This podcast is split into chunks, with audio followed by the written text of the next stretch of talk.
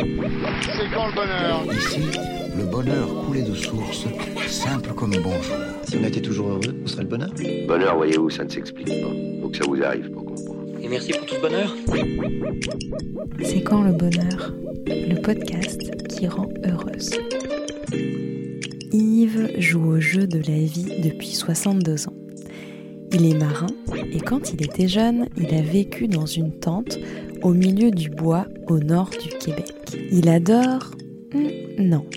Comme Yves est un grand jaseux, je vais lui laisser vous le dire directement. On a enregistré cet épisode au bord du fleuve Saint-Laurent, entouré de cigales québécoises. Je suis Caroline Leferpalos et je lui demande c'est quand le bonheur? Les que j'aime, j'aime. euh, bon, on a passé la journée en voilier, en voile aviron. Mais j'aime quand euh, je vois. Je vois. euh, chaque été, chaque été, je, répète euh, mille fois le même truc, mais c'est pas toujours le même effet. Tu dis, OK, j'essaie d'expliquer bon, les, théories de ci ou de ça, que le bateau avance, etc. Puis parfois, tu tombes sur quelqu'un où l'effet est grand. C'est la même phrase, c'est le même truc, mais l'effet est beaucoup plus grand. Euh, chez les enfants, c'est plus spontané. Chez les adultes, on le voit aussi, mais chez les enfants, c'est plus spontané. Puis tu vois que pour cette personne-là, c'est très, très facile, naturel. Tu sais, c'est sais, là, tu Ouh, moi, je peux mesurer à quel point c'est facile. Enfin, à l'œil, j'ai l'impression que je peux mesurer à quel point c'est facile pour cette personne-là, beaucoup plus qu'elle. Elle, elle s'imagine que si c'est facile pour elle, c'est facile pour tout le monde. Et moi, je peux voir à quel point c'est pas vrai. Mon échantillonnage est beaucoup plus grand que la sienne. Fait que ça, ça me fait très plaisir quand je peux tomber sur quelqu'un qui, quand je tombe sur quelqu'un, quand je trouve quelqu'un pour qui c'est justement très, très, très facile, puis qui n'a aucune idée à quel point il est doué pour faire ça. Donc si je devais résumer, ça s'appelle comme révéler un talent ou, Oui. euh, ouais. Oui. Donc tu aimes révéler les talents? Euh, oui, on peut dire ça. Ok. Puis ess- essayer de faire réaliser à la personne, hey, c'est facile pour toi, là, mais c'est pas facile pour tout le monde. Mhm. Tu, tu- tu comprends ce que je veux dire? Oui? Mhm. OK. Ça, ça, ça, je trouve ça trippant. C'est- Pour moi, ça me fait plaisir de voir ça. Je me trouve très privilégié de voir ça. Puis je me trouve... euh, puis je trouve que c'est un bon move, une bonne occasion de dire... euh, de dire, ah oui, oui, je pense qu'on a de la marge de manœuvre, là, se faire dire qu'on est bon, pas trop d'abus là-dessus. Euh, une belle occasion. Ouais, ça, ça me fait bien plaisir. Euh, au, au quotidien, là, quand euh, il y a toujours une personne qui se distingue plus que les autres dans l'été. Un autre truc qui me plaît, Le chocolat, d'après ce que j'ai compris. oui, oui, le chocolat. Le chocolat. Je parlais du gruyot tantôt, c'est vraiment drôle parce que oui, j'aime le gruyot, mais j'aime le mien. Quand je dis j'aime le mien, c'est. euh, Si tu le fabriques toi-même. ben, non, pas pas. C'est parce que euh, tu le fais avec du lait, je le mets avec des fruits secs dedans. Mettons de base, là, les plus gros flocons d'avoine possible. Euh, et cuit dans du lait avec une banane. Euh, le plus mûr possible. C'est- mettons de base, c'est ça. Sais, là, on peut agrémenter avec toutes sortes d'autres trucs. euh. Ah, moi j'aime bien euh, mélanger, euh, genre écraser la banane et Oui. mélanger avec le gruyot. Ça c'est parfait. Et, et aussi la façon de faire cuire. La façon de faire cuire, parce que tu peux le faire bouillir dans le lait, tout ce monde-là, mais le lait et le gruyot, parce que le, le gruyot, il y a une farine qui vient avec, une espèce de petite poudre, puis quand tu le fais euh, bouillir, mais rapidement, le lait, il mousse, Tu il monte. Ensuite, tu le retires, il descend, et si tu le fais chauffer lentement, il ne monte pas. Il va bouillir, il va cuire, mais ça goûte pas pareil. C'est pas pareil. Puis cette espèce de crème, plus crémeux qu'il fait, euh, se produit seulement quand, tu suis la chronologie en question. Si tu le réchauffes, il se refroidit, puis il se réchauffe, t'es- il va bouillir, mais tu es capable de le chauffer, le faire mousser. Ok. Ah non mais c'est un art chez toi le gruyot. Ben, c'est pour ça que je disais rituel. Rituel, bon, c'est un peu d'exagérer. Les gens disent Ah oui, OK. Mais bon, je vais en manger pareil, là, mais. hmm, mettons, si j'ai le choix, je vais manger mon gruau. Ouais. Point. Ok. Donc, trois choses que tu adores révéler des talents, le chocolat et le gruau, mais alors euh, l'art de faire du gruau, de l'avoine. J'aime le manger, mais ça me fait, ça me fait aussi sourire d'imaginer que c'est associé à quelque chose qui est une bouffe, euh, une bouffe qui est d'obligation. Tu es obligé, tu es mal pris. euh, C'est drôle parce que je- justement, ma mère euh, me faisait tout le temps manger du gruau le matin. Parce que pour elle, c'était euh, la meilleure céréale, c'était hyper complet et blablabla. Et t'allais avoir des beaux cheveux et t'allais être genre super intelligente. Enfin, tout- Oh, tous les pouvoirs magiques du, euh, du gruau. Et moi, je mangeais ça quand j'étais petite avec contrainte parce que c'était pas fun. Parce que moi, je voulais des trucs au chocolat et des trucs ça. industriels et compagnie. des trucs, il y a des bonhommes sur la boîte, là, C'est a de la couleur. Exactement, et puis un cadeau dedans. Avec un cadeau dedans, pas un truc. Et maintenant, Belge. en fait, euh, je... c'est pareil, c'est un de mes, mes déjeuners préférés, quoi. Avec Mm. de la banane ou du yaourt. Ouais, c'est Ouais. ça. Ben, L'association est, est- est très, très positive. Ah ouais. Puis, moi, faut que ça me plaît. Et alors, trois choses que tu détestes? Euh, je déteste. euh,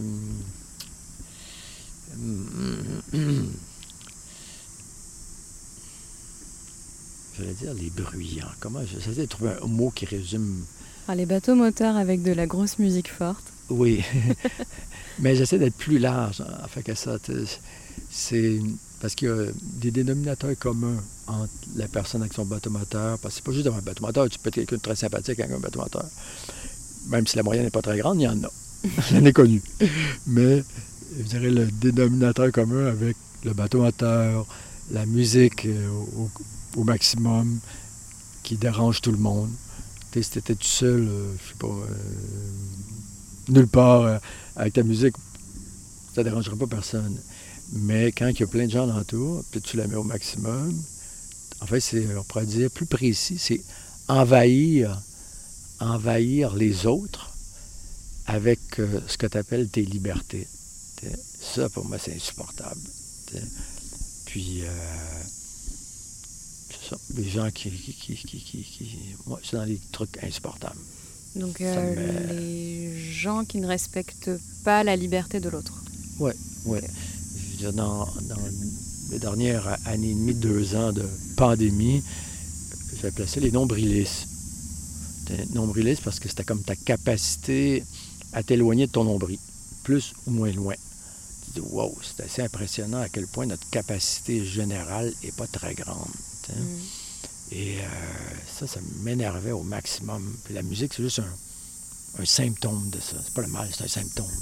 Pas la musique comme telle, mais tu sais, de, de le mettre au maximum au, au, au coin de la rue. Tu arrêtes à la lumière rouge, t'as la musique, bang, bang, bang, toutes les vitres descendues. Euh, non. C'est pas moi, c'est vraiment. euh, T'envahis l'espace des autres, volontairement. Mm. Et tu te fous de l'espace des autres. C'est plus ça, en fait, que la musique elle-même. C'est le fait que tu te fous des autres. Ça, pour moi, c'est. Non, il n'y a pas de place pour ça. Là. C'est, Mm. ça ça ne fonctionne pas. Là. Ça ne pas. Ouais. Mm, mm, mm, mm. Euh, J'essaie de trouver quelque chose dans la bouffe. quelque chose que, que je déteste dans la bouffe. Oh, le vinaigre. Tout ce qui est Tu connais beaucoup de gens qui sont passionnés par le vinaigre. ben, je sais, il y a toutes sortes de vinaigres. Je- non, c'est comme. euh, wesh! Non, c'est. euh, bon, tant mieux s'il y a des gens qui s'y intéressent. J'aimerais ça être capable de m'y intéresser, mais c'est vraiment euh, répulsif. Là, tu sais, c'est- Ah. Non. Ok. Même les chips au vinaigre, dernière saveur. ouais, je dirais au niveau bouffe, peut-être vinaigre. Ok, très bien. Voilà, on va commencer pour de vrai, donc je vais te dire bonjour. Alors. Bonjour Yves. Bonjour, Caroline. Donc, euh, on entend les cigales Oui, c'est bien. quand en même. arrière-fond. On est dans un parc en face du fleuve Saint-Laurent. Euh, et donc, ce qu'on notait tout à l'heure, c'est que les cigales québécoises n'ont pas le même accent que les cigales du sud de la France. Ben, J'ai appris ça aujourd'hui, Ouais. ça me fait bien un sourire. Ouais, c'est drôle. C'est excellent. Euh, pour commencer, j'aimerais bien qu'on récapitule rapidement euh, ta vie, parce que tu as plusieurs vies dans, dans une vie, et je trouve ça super intéressant. Euh, Donc, euh, tu, tu as grandi à Sainte-Hyacinthe, Saint-Hyacinthe. qui, pour les personnes qui ne vivent pas au Québec, ça se trouve où par rapport à Montréal? À peu près une heure de Montréal, bon, 45 minutes, une heure, en direction de Québec. Très bien. Ok. Et, euh, et donc ensuite, euh, tout à l'heure, tu me disais que un jour, tu décides d'aller vivre dans une tente en Abitibi.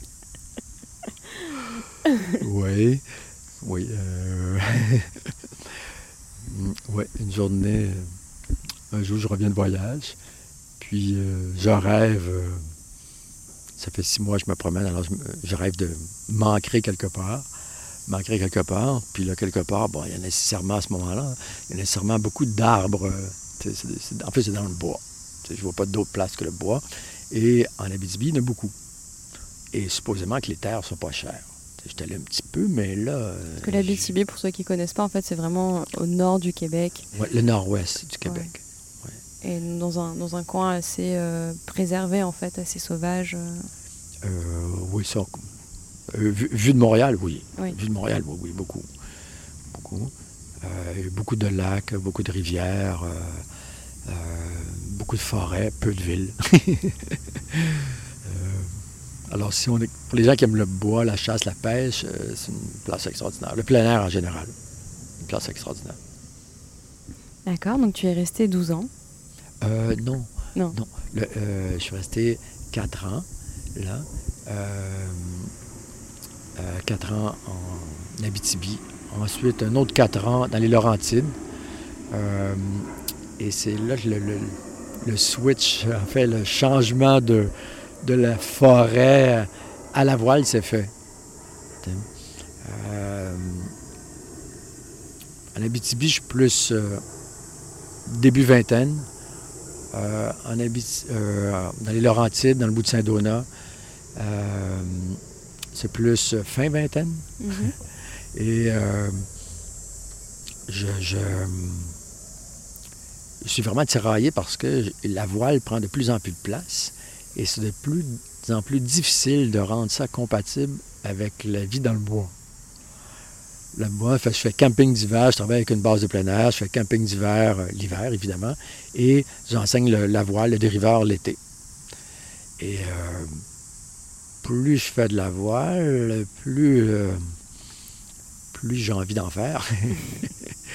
Et euh, puis je découvre, bon, les plans d'eau s'agrandissent de plus en plus. Je forme une petite entreprise euh, qui s'appelle Voile Aventure.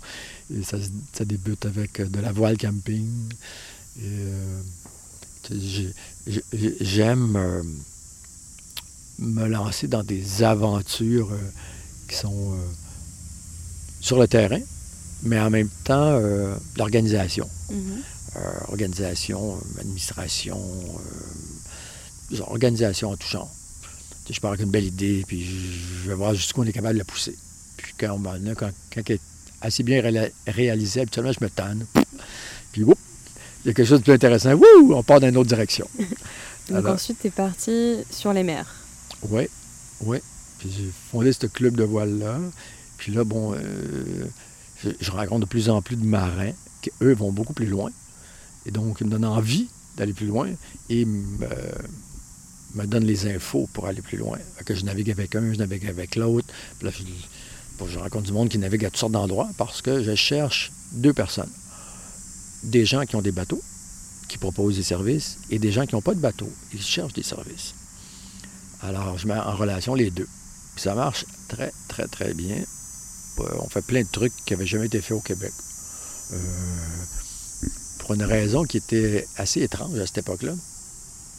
Les, euh, les, les gens faisaient qu'une chose. Les gens qui louaient des bateaux ne louaient que des bateaux. L'école de voile ne louait pas de bateaux, ne faisait que de l'école de voile. Puis là, je disais, ben, pourquoi? Parce que si tu formes quelqu'un la personne elle acquiert de l'autonomie, elle veut utiliser son autonomie, a deux choix, s'acheter un bateau ou en louer un. Et dans les deux cas, tu perds la personne. C'est con. Alors, tu as, investi plein de temps euh, dans cette personne-là et là, tu la perds. Pour- pourquoi ne pas lui louer un bateau? Ben, à la limite, pourquoi ne pas y vendre un bateau quand elle veut en acheter un? Fait que euh, j'ai regroupé des gens qui proposaient toutes sortes de services à toutes sortes d'endroits. un truc qui se faisait pas ici. Puis euh, très, très vite, ça a marché. Faut croire que l'idée était bonne. là. Mhm. Puis ça, ça m'a mis en contact avec toutes sortes de navigateurs à toutes sortes d'endroits. Alors, euh, mon, terrain de jeu s'est agrandi. Euh, un moment il y a un qui, accepte de t'embarquer en mer. Et là, tu sors du fleuve et du lac et tu vas carrément en mer. Waouh, hey, cinq jours en mer. Cinq, nuits, six jours. On part de la Caroline du Nord et on s'en va aux Bahamas sur un petit 33 pieds en acier avec un couple qui ont construit le bateau, qui vivent à bord. Euh, là, c'est vraiment révélation. C'est un, un- un pas de géant dans ma passion de voile, en fait, à ce moment-là. Et euh, étrangement, cette personne-là habite à Pointe-aux-Trembles, où je suis aujourd'hui, Ah, genre. euh, et ça, ça datait de. je fais un petit calcul rapide, là. Presque 40 ans. Mettons Oh, une trentaine ok. d'années. tu sais. Ok. Ouais, en 85, pour être précis. Alors, euh, ouh, c'était quelque chose. Euh, ensuite, ensuite, un autre pas assez. Parce que ça, c'était quand même. Techniquement, c'était très bon. Mais euh, psychologiquement, c'était pas si loin des côtes que Mhm. ça. sais. Puis bon, même si techniquement, aujourd'hui, je sais que c'est plus simple au large, mais à ce moment-là, euh, ça prenait beaucoup de place, naviguer au large. Fait que euh, deux ans plus tard, une occasion, on fait de Madère jusqu'aux Canaries. Il y a deux places qui sonnent très, très exotiques dans ma tête.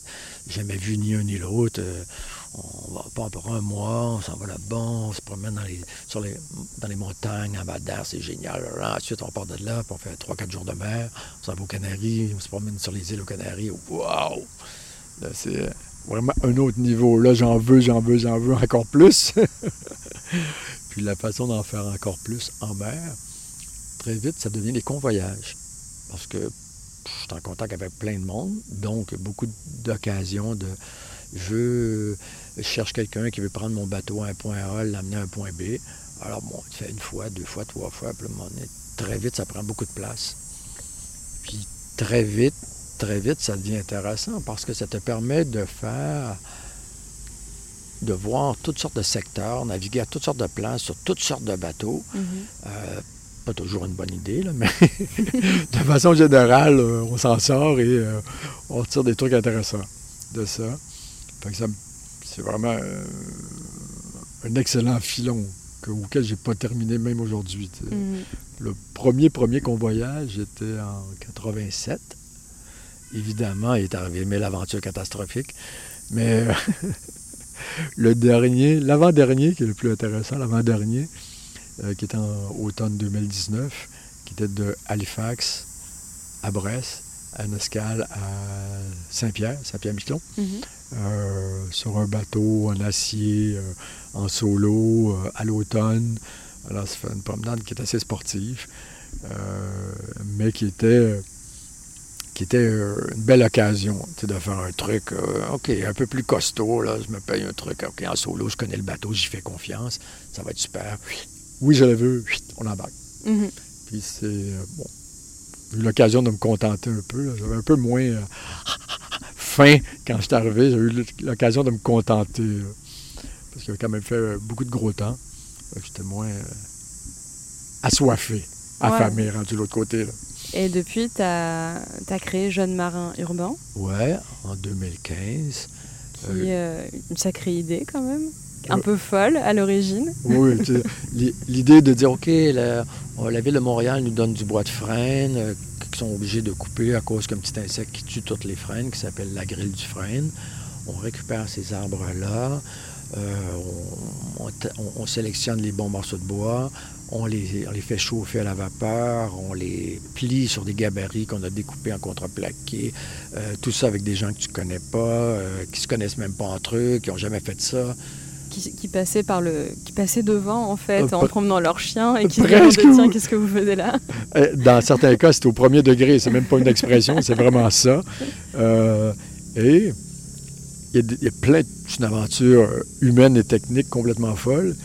Puis parce qu'ils bon, construisent des bateaux avec toutes sortes de gens que tu, que tu connais pas, qui se connaissent pas. Donc en fait, juste pour expliquer aux gens, euh, Jeune Marin Urbain, donc le concept c'est de fabriquer des, des bateaux à voile et à aviron, donc sans moteur, fabriqué par des gens qui ne savent pas bricoler, pour apprendre à des gens qui ne savent pas naviguer. Exact, exact. donc, euh, et, et tout ça sur l'île de Montréal, donc qui est une grande ville et où les gens n'ont pas forcément l'habitude d'aller d'aller naviguer euh, sur, euh, sur l'eau. Ouais, étonnamment. Et donc tout ça pour rendre en fait le fleuve accessible. Au étonnamment, c'est une île, mais on, navigue pas beaucoup. Mm, mm. On n'a pas un grand sentiment euh, d'insulaire, vraiment pas très développé. Puis ça, ça favorise ça, entre autres. Les gens embarquent dans l'aventure, disent, ah ouais, je peux vraiment participer à une construction de, de voilier. Ah ouais, ouais, euh, j'y crois pas beaucoup, mais en tout cas, j'y vais pareil. Les gens embarquent et assez rapidement, ils se mettent à y croire, à croire à l'histoire, ils se laissent prendre au jeu, à leur propre jeu, et le bateau finit par exister. Et la majorité, pas tous, mais la majorité finissent par naviguer dans leur bateau. Et ça, c'est un moment vraiment génial. parce que là, ça te permet de rayer dans ta longue liste, trop longue liste d'impossibles, de rayer un item. J'ai construit un bateau et j'ai navigué. Schlac, schlac. Deux traits de crayon dans ta liste de trucs impossibles. Puis ça, c'est, fantastique parce que c'est beaucoup plus facile en ajouter qu'en enlever dans cette liste-là. Puis juste pour ça, ça vaut le coup que le truc existe. Mais qu'est-ce que qu'est-ce qui t'a motivé à faire ça? Parce que euh, bah, euh, c'est beaucoup d'énergie, c'est euh, un, un- un projet qui est super beau et qui est formidable et qui est génial. Mais finalement, tu serais aussi beaucoup plus tranquille à faire tes convoyages aux Bahamas. Oui. euh, que, Oui. euh, que, de, que de planter des clous l'hiver euh, à moins 20 euh, dans un hangar, quoi, à Montréal, finalement. Donc, qu'est- qu'est-ce qui. Ouais, c'est quoi le. Qu'est-ce qui te pousse le matin à te lever et à te faire ça? Parce qu'en plus, quand on te voit, on. T'aimes tellement transmettre et ça, et ça se voit, tu vois. Et euh, donc, j'imagine qu'il y y a un côté transmission, mais. Ouais, c'est ça. Qu'est-ce qui t'a poussé un jour à te dire Tiens, j'ai cette idée un peu folle et, et Ah, je, vais, je vais la mener au, au bout, quoi. C'est un, un- un pas qui te mène à un autre, qui te mène à un autre, qui te mène à un autre. Quand je dis les gens se laissent prendre au jeu, ben, euh, je suis le premier à se laisser prendre au jeu. Puis bon, euh, un jour, je vais peut-être en avoir marre, puis on va arrêter, puis je vais faire autre chose. Mais euh, j'ai pas encore vu le bout du chemin. Même si des fois c'est essoufflant, puis tu dis putain, dans quoi je me suis embarqué encore. Mais je suis pas encore rendu là. Alors on continue. Euh, je dirais les- le point de bascule, c'est. Je l'ai construit avec ma fille Mhm. et euh, un été, en 2010. Et là, c'était vraiment un autre. C'était un point tournant. Là, je dis, oh, attends une minute, c'est intéressant ça, là. là. Humainement, techniquement, ben oui. Mais euh, l'aspect technique, on y pense tout de suite. Mais l'aspect humain, moi, j'avais pas pensé à ça. Moi, j'avais pas pensé à ça à ce degré-là. Alors, euh, puis ça, c'est, euh, entre autres, ce qui, ce qui m'allume. Et le fait de créer des outils, pour moi, c'est rendu des outils. Euh, un bateau, un trip, deux bateaux, mais là, deux, trois, quatre, cinq, dix, on veut créer une flotte. On a commencé à créer une flotte. Moi, j'appelle ça créer des nouveaux outils. Alors, si on crée des nouveaux outils, on devrait être capable de faire des nouvelles choses. Et des nouvelles choses, je me dis, est-ce que je suis capable de mener ce jeu-là à terme? À terme, en tout cas, à moyen terme, mettons, ça serait de. ou long terme, ça dépend. Ça serait de, de créer une flotte suffisamment importante pour qu'elle ait un impact significatif. Un impact. Je ne veux pas créer des, des régatiers. euh, J'aime la régate, mais c'est pas ça du tout mon intérêt. Mais je crois que se promener. La régate, pour ceux qui ne savent pas, c'est des courses de bateaux, tout simplement. Oh, ouais, c'est ça. J'aime la course personnellement, mais je suis pas. euh, je trouve qu'on n'a pas à mettre de l'énergie là. On est assez compétitif comme ça. là. Pas besoin d'encourager ça. Pour encour- encourager plein d'autres choses euh, qui ont besoin plus d'encouragement, je pense. Alors, euh, on peut, on peut euh, si on réussit à créer une flotte qui amène des milliers de personnes qui n'ont jamais eu l'occasion d'aller sur l'eau, je pense qu'aller sur l'eau dans une embarcation non motorisée, où tu es à la merci euh, du vent, de ton expertise, de ta compréhension, le jeu est très différent que de te promener un truc où tu n'as rien qu'à tourner une poignée puis te promener à 100 km/h sur l'eau. Je dis pas que c'est pas excitant, mais je dis que c'est complètement un autre jeu. Je lui dis, tu promènes une heure de temps dans ton truc qui mène du bruit puis qui va, super vite sur l'eau, et tu te promènes une heure de temps ou dans un truc qui, marche, qui avance juste au vent ou à l'aviron. Tu n'es pas du tout dans le même état d'esprit. Ça ne fait pas appel au même truc en toi. Alors, je me dis, si c'est plus bénéfique pour une personne pendant une heure, si on le fait par mille pendant un an ou pendant dix ans, avec dix mille, oh! Parce que je, je- je vois deux facteurs pour qu'il y ait un impact significatif. Mhm. Un, le volume. S'il y a toi et tes trois amis, bah, c'est cool, mais ça n'a pas un gros impact. Euh, puis s'il le fait pendant une fin de semaine, c'est très très cool, mais ça a zéro impact non plus. C'est pas ça qui change le monde. Et euh, par contre, si tu le fais sur des milliers de personnes, puis tu le fais pendant 10 ans, ah, là, là, on peut avoir un impact significatif. Puis c'est un, je dirais que c'est ça l'objectif. Euh, puis les petits ronds dans l'eau deviennent à faire des, des- des- des impacts qui sont importants. Importants, qui, qui- qui laissent des traces, mais des traces positives, je parle. là. C'est pas comme ta promenade à 100 km/h, youhou, puis c'est fini après. Mm. Euh, ça, ça laisse des traces, mais des traces beaucoup plus positives et plus profondes. Mais pour ça, ça prend beaucoup de monde et longtemps. Volume, durée dans le temps. Que là, on, on construit tranquillement une flotte et de plus en plus, on développe une expertise, euh, un réseau. Les gens y croient, les gens y goûtent, les gens aiment l'idée et euh, ça prend forme. Ok. On va revenir aux questions habituelles du, pod- du podcast parce que là, on- Je m'emporte. Mais non, mais c'est. euh, Enfin. comment dire Si j'ai commencé par ça, c'est parce que je trouve que tu as un parcours de vie euh, intéressant et, et inspirant. Donc. Euh, donc, je voudrais savoir quels sont les plus beaux jours de ta vie?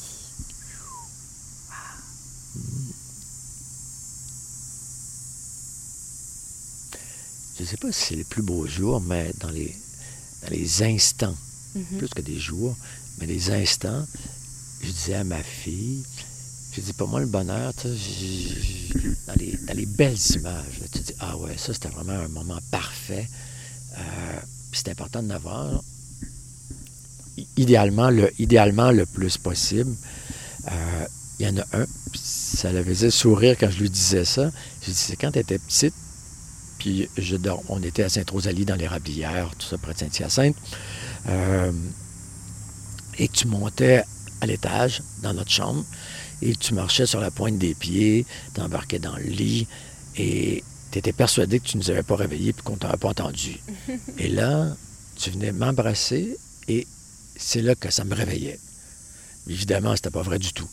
Évidemment, on avait tout entendu, je t'avais tout entendu monter, là, là, là, là. Et, mais je jouais le jeu et il y a eu un moment où tu savais que c'était un jeu, mais que tu jouais le jeu et que je, jouais le jeu aussi. C'est un peu comme quand tu crois au Père Noël, euh, ou plutôt tu ne crois plus au Père Noël, mais tu joues le jeu pareil. Là. Puis c'était un peu la même chose. Ça, pour moi, c'était vraiment un moment de. Ouais, de. Je dirais de pur bonheur. Tu sais, D'image, là, tu te dis, ah ouais, ce moment-là, là, c'était vraiment. hum, que c'était ça. Puis. euh, les, les- moments où c'est plus difficile, mais je suis chanceux parce que j'ai ça comme dans ta poche en arrière, tu peux le ressortir, puis tu, hum, tu y regoutes, puis tu dis Ah, OK, OK. C'est comme une valeur sûre, je dirais, que tu peux ressortir, aller chercher, qui n'est pas trop loin, qui est accessible en tout temps. Dans cette catégorie-là. Ok. Non, écoute, euh, pas mal, pas mal. Euh, Est-ce que tu en as d'autres, euh, justement, des- de ces clichés que tu ressors de ta poche arrière euh, quand tu as besoin d'un petit coup de. De boost? Dans les moments de bonheur aussi, je dirais, en enfance, il y en a plusieurs. Il y en a un que je décrivais dernièrement à quelqu'un, puis c'était vraiment étrange. Je disais, mon père était quelqu'un d'assez sévère, on peut dire sévère, mais étrangement, les images d'enfance très, très, très jeunes, là, je me rappelle, euh, il y avait une chaise berçante, il nous berçait, il chantait un truc que j'ai de la misère à imaginer, là, mais je me rappelle qu'il chantait. Je ne chanterai pas. D'accord. mais je me rappelle une chanson. chanson en particulier. Et euh, il chantait, il me berçait, et je jouais avec mes doigts sur, sur ses mains. Mhm. il y avait des mains avec des, il y avait des grosses veines sur ses mains. Puis je, je me rappelle que je, avec mes doigts, je pesais sur les veines de ses mains. puis on m'avait expliqué qu'il y avait du sang qui bougeait là-dedans. Fait que je me disais, si je pèse là-dessus, ça devrait gonfler. Parce que si ça vient, ça peut comme un, comme un boyau d'arrosage. Ça devrait gonfler, mais ça gonflait pas. Alors je me disais, est-ce que c'est vrai cette histoire-là? mais, en tout cas, c'était vraiment c'est con, mais euh, c'était un moment qui était. J'ai fait vraiment une association de, de paix, en confort, en sécurité. C'était euh, c'est ça, une image euh, paisible, sécuritaire. euh, L'amour paternel, simple, simple, simple. Ouais, c'est comme deux images réconfortantes. Mhm. Et deux images d'enfance, que ce soit ouais. Toi la relation avec ton père enfant et la relation de ta fille enfant avec toi, son père. Ouais. Euh, ouais, j'ai plein d'images. euh. Mon enfance, c'était génial. On allait dans le bois, on allait pêcher, on allait. Il y a des trucs. euh, on allait dans le bois, on faisait. euh, je sais pas si tous mes frères, mes sœurs sont d'accord avec ma version, là, mais il me semble que le seul lunch qu'on amenait, c'était des patates. des patates. Des patates. Crues? euh, oui. On Ah, avait une patate crue, mais on les faisait cuire dans le bois. Ah, cool. On prenait, comme les petits poissons qu'on réussissait à pêcher, Mhm. euh, on les faisait cuire avec les, avec les patates, les pommes de terre. On les, on les enveloppait dans de la glaise. On prenait la glaise, comme il y a un ruisseau, il y a de la glaise, fait on, on- on les enveloppait là-dedans. On faisait un feu, on faisait de la braise, puis on les mettait là-dedans. Vous étiez vachement dégourdi. Ben, aujourd'hui, je me dis, waouh! Ouais, quand même, c'est euh, vachement intelligent. Un, on c'était loin. Deux, on jouait avec le feu au premier degré. Là. Mais oui, c'est vrai. Hein, des trucs inimaginables aujourd'hui. Tu- la DPJ va débarquer chez vous. Là. Tu laisses ton enfant aller faire des feux dans le bois. Là, Puis tu donnes une patate comme lunch. Là, oublie ça.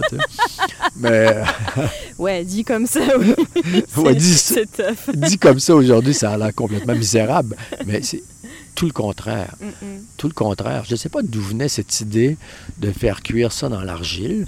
Mais aujourd'hui, je dis, ben, c'était le papier d'aluminium bio. Ouais, non, mais c'est très intelligent parce que finalement, l'argile, après, enfin, tu sais, t'en fais des. Enfin, il y a des plats en argile. Bah euh, oui. tu sais, les plats traditionnels euh, sont faits en argile. et Ah en oui, fait, oui. c'est hyper intelligent. C'est un, Ben, on- très bon conducteur de, de chaleur. En Exact, fait, j'ai aucune idée d'où ça vient cette idée-là, mais les grands le faisaient, puis je l'ai pris là, puis point, il n'y avait pas de question. Fait qu'on roulait les pommes de terre, on les faisait cuire là-dessus. Les petits poissons qu'on réussissait à attraper, même chose. Fait que oui, ça c'est vraiment, je me dis, hey, wow, quel privilège j'ai eu Mm. d'avoir ces images-là. D'enfance, je trouve que j'ai une très très belle enfance, c'était très chanceux. Ah, ça a l'air. hein. On promenait, on Malgré les patates. Donc, je sais que ça fait rire, c'est pour ça que je le compte comme ça, là, mais non, c'était pas du tout misérable, au Oui, contraire. je sais, une bonne question. Je. On faisait des calvanes dans le bois, c'était euh, c'était fantastique. tu sais, euh, Dans mes souvenirs. Mm, mm. Je sais pas ce que les grands frères et sœurs diraient de ça, là, mais il faudrait que je leur pose la question. Mais euh, ce qui est drôle, ce que je remarque, c'est que euh, tu, tu ne me cites pas la mer, alors que c'est comme la grande passion de ta vie. Et euh, pour l'instant, j'ai l'impression que ton bonheur, c'est vraiment dans la transmission et l'enfance, quoi. Parce que c'est arrivé tard. C'est arrivé, la voile, c'est arrivé. J'avais 20 ans. Et on Euh. peut pas être heureux euh, quand on est grand? Euh, oui. Ah oui, ben, j'ai plein d'images fantastiques. Mais euh, quand je regarde, euh, comment je dirais, pour moi, si tu me dis dans, dans toute ta vie, euh, la mer, c'est présent. Tandis que ça, ces souvenirs-là, c'est lointain. Mm.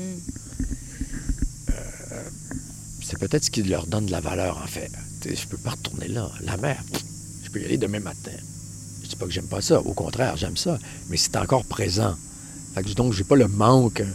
euh, je peux pas m'ennuyer, même je m'ennuie un petit peu là, là mais euh, ça reste quand même quelque chose d'accessible. Mm. Je peux y aller, c'est à portée de main. Tandis que toutes ces images-là, non. C'est à portée de main, je dis dans ma poche pas loin, là, mais c'est quand même. euh, euh, Ça ne Loin. reviendra pas, quoi. c'est ça, c'est ça, ça ne reviendra pas. La mer, la mer peut. On va juste laisser passer euh, bateaux à moteur. Et puis celui-là est particulièrement bruyant et non pas brillant. Ouais. Ah non, en mer, il y a eu plein. Tantôt, j'hésitais. J'ai failli dire comme moment de bonheur quand j'étais allé aux Açores. Allé quelques fois aux Açores, mais la première fois, je suis arrivé là, c'est la première fois que j'allais en mer, seul. Première fois en mer sur un si petit bateau, première fois en mer sur un bateau euh, pas de moteur. Euh, 17 jours euh, des îles de la Madeleine aux Açores. Donc, les îles de la Madeleine, pour ceux qui ne savent pas, c'est des îles au nord du Québec, Ouais. euh, du côté atlantique évidemment. Ouais, dans le golfe euh, Saint-Laurent. Et euh, arrivé aux Açores, là, waouh! euh, Il y a plusieurs trucs sur la liste des impossibles. Un, c'est possible de naviguer seul. Wow, génial! Euh, possible de naviguer avec un petit bateau, euh, 1965, euh, 28 pieds, en fibre de verre, un petit bateau, tout ce qu'il y a de plus euh, euh, rudimentaire. Fait que donc, c'est possible de t'en aller aux Açores avec ça. Wow! Fait que là, euh, ça ouvre plein, plein, plein de possibilités. Et rendu là, j'avais vraiment la certitude que je pouvais aller partout au monde. Là, ouh, c'est assez euh, étourdissant comme sensation quand même. Et puis la, la- la sensation était très puissante. Ouais, tu dois te sentir tout puissant en fait. Oui, T'es Superman, t'es t'es Zeus, t'es parce que... Bah, peut-être pas Zeus, mais, Neptune alors. mais c'était surtout que... hein, pourquoi avoir attendu si longtemps? T'avais quel âge? Euh, début quarantaine. Ouais, 43 à peu près, à ce bout-là. Euh, puis je dis, wow, pourquoi avoir attendu si longtemps et pourquoi tant de gens attendent? Tu sais, quoi? C'est si facile? Merde! Quel bullshit on m'a raconté pour que je, que je sois persuadé que c'est si difficile. Si moi, je suis capable de me rendre ici avec une coquille de noix semblable, merde, on peut aller partout. Puis tout le monde peut aller partout. Mm. Hey, hey gang, c'est facile! Wake up! C'est, c'est- ouais, c'était ça, le- la, la sensation était très, très puissante de dire Wow, on peut vraiment aller partout. Ce que ça, la principale chose que ça demande, c'est du temps. Si tu as du temps, tu peux y aller. Le bateau va être capable de t'emmener. Euh, puis bon, la nourriture, c'est pas ce qui coûte le plus cher. Euh, en fait, j'arrivais à la conclusion aussi que ça coûtait moins cher vivre en bateau qu'à terre. Mhm. Si c'est un bateau simple, hein, si tu évité le piège euh, du bateau euh, ben tourbillon, là. on peut appeler ça comme ça. Euh, fait qu'il y avait beaucoup de possibilités. Puis bon, il est arrivé plein de, de- de- des tonnes et des tonnes d'aventures et de souvenirs, d'images euh, marquantes, toutes sortes de contextes. Ouais, parce que donc c'est là ce premier voyage en fait, t'as- t'avais décidé de prendre une année sabbatique pour euh, donc partir du Québec, euh, aller jusqu'aux Açores, puis ensuite descendre jusqu'en Afrique du Sud Ouais. sans, sans fait, il y avait trois, trois objectifs. Je voulais partir, euh, aller à des endroits que j'avais jamais été. Mhm. C'est- un beau projet en soi. aller ailleurs, aller être en mer plus longtemps, faire des plus longues navigations que j'avais jamais fait. Et, tout ça devait se passer à l'intérieur d'un an. Alors je dis bon ben aux Antilles, je, l'ai vu. Alors je dirais aller ailleurs que les Antilles. Puis bon, si on va ailleurs qu'aux Antilles, on va où? L'Atlantique Sud, ça va apparaître, OK, un an, pas deux, trois ans, là, un an. Alors, si on va dans l'Atlantique Sud, euh, on va plus loin, plus longtemps. Donné, l'Afrique du Sud a apparu. Puis là, oh, Afrique du Sud, ça sonnait bien. C'est un peu comme les Açores, dans le sens, euh, pas géographiquement, mais dans le sens que d'importance dans point de vue navigation. C'est les Açores, toute l'Europe arrête là. Euh, Afrique du Sud, c'est tous les gens qui font le tour du monde arrêtent là. Alors, ouh, oui, ça me tente d'aller prendre une bière avec un machin chouette euh, qui arrive, qui est parti depuis deux ans, trois ans, un truc comme ça. Ça me tente de rencontrer ces gens-là et de leur parler, de les écouter, blablabla. Tout ça, ça, ça me tente. Et euh, que je faisais une pierre plusieurs coups, en fait. Que je dis, bon, est-ce que c'est faisable? Euh, comment? OK, il faut arrêter là. Ça me prend ci, ça me prend ça. Alors, j'ai, tout réorganisé le bateau. Mon objectif d'aller plus loin, plus longtemps, Afrique du Sud, ça rentre ça. Y allant solo, ben, je dis, bon, rendu aux Açores, j'avais la certitude que c'était faisable. Puis avant de partir, je me disais, bon, si j'aime pas ça, j'embarquerai des gens. J'ai embarqué des gens toute ma vie, là. pas une grosse surprise. Euh, et l'autre étape qui était l'autre objectif qui était plus étrange, vraiment plus un truc personnel, je voulais le faire, pas de moteur. Bon, J'ai eu un petit moteur au début pour un- Alors pour ceux qui ne connaissent pas la voile, euh, c'est important le pas de moteur parce que en fait c'est ce qui te permet de, de te stationner au port, pour faire simple. Euh, c'est ce qui te permet aussi quand il n'y a plus de vent, parce que bah, un bateau à voile, s'il n'y a pas de vent, ça n'avance pas. Donc ça, ça te permet de, voilà, de, de- de sortir un peu de, ce qu'on appelle une pétole, donc euh, quand il n'y a pas de vent, et donc une situation où tu peux rester euh, des jours et des jours euh, coincé en plein milieu de la mer, sans, rien et personne. Donc, et ça, c'est quelque chose, donc pour ceux qui ne connaissent pas le monde de la voile, qui est vraiment compliqué à imaginer. Euh, je sais pas, est-ce que tu as, méta- toujours des, des superbes métaphores? Donc, je vois pas comment, tu sais, quelqu'un qui, qui connaît rien à la voile et qui se rend pas compte de. et qui, là, depuis tout à l'heure, se dit Mais pourquoi il... Et ouais, évidemment qu'il n'y a pas de moteur sur un bateau à voile. Donc, euh, je sais pas comment tu expliquerais ça. Ben, je me disais, c'est un peu comme. On n'est pas habitué d'attendre. Tu sais, euh, dans la vie tous les jours, allez, go, go, go, faut que ça fonctionne. L'idée d'être euh, en attente, de ne pas contrôler quand est-ce que tu. de ne pas avancer. Tu ne contrôles pas. C'est pas toi qui décides quand tu avances, quand tu arrêtes. Oh, ça, c'est. Donc, tu es à la merci d'un autre. de quelque chose que tu ne contrôles pas. Tu es vraiment à la merci de quelque chose d'autre. Euh, alors, euh, euh, quand je dis plus personnel, c'est parce que je me disais, bon, concrètement, il y a quelques occasions où ça peut être dangereux de ne pas avoir de moteur, mais le gros des raisons, il y a, il y a aussi une grande raison qui est psychologique. L'idée même, Ça fait le même effet qu'un avion, non? C'est malade. c'est- quelqu'un qui aime le bruit. Ça, je comprends pas. Ouais, parce que tu peux. Enfin, j'adore la musique. J'adore écouter de la musique ça, c'est euh, fort chez moi, mais. Oui, c'est ça, c'est du bruit. C'est comme si tu prenais un marteau-piqueur et puis t'allais te balader avec. Ouais. Je sais pas quelle sorte de vie que tu fais pour manquer de bruit? Au point où tu en fais la fin de semaine quand tu es en congé. Ou la semaine. En tout cas, peu importe. Ça me dépasse. Fait que je disais, ouais, c'est comment. je dis, psychologiquement, le fait d'être arrêté, de ne pas tout contrôler, euh, c'est un peu paniquant. Alors, je me disais, bon, si je vais pas de moteur, je vais être confronté à ça. Euh, comment je vais réagir? J'aimais pas l'idée qu'on. parce que pour, pour ceux qui ne comprendraient pas, c'est peut-être comme partir faire le tour du monde en voiture puis pas avoir euh, une roue de secours, un GPS et. euh, enfin, ouais, des- peut-être. Peut-être. Comme Ou- une aide vraiment. Et aller en voiture, mais tu n'as pas de reculon sur ta voiture, mettons. Ah oui, de marche arrière. Tu n'as pas de marche arrière. OK? Tu as juste une marche avant. Tu te dis, bon, ben, on va de l'avant, de toute façon, en auto.